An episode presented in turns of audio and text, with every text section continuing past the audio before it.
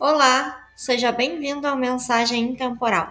A leitura de hoje é do livro 365 Dias Extraordinários. Ainda que viajemos o mundo em busca da beleza, devemos carregá-la dentro de nós, ou não a encontraremos. Ralph Waldo Emerson Obrigada por ouvir até aqui. Tenha um ótimo dia.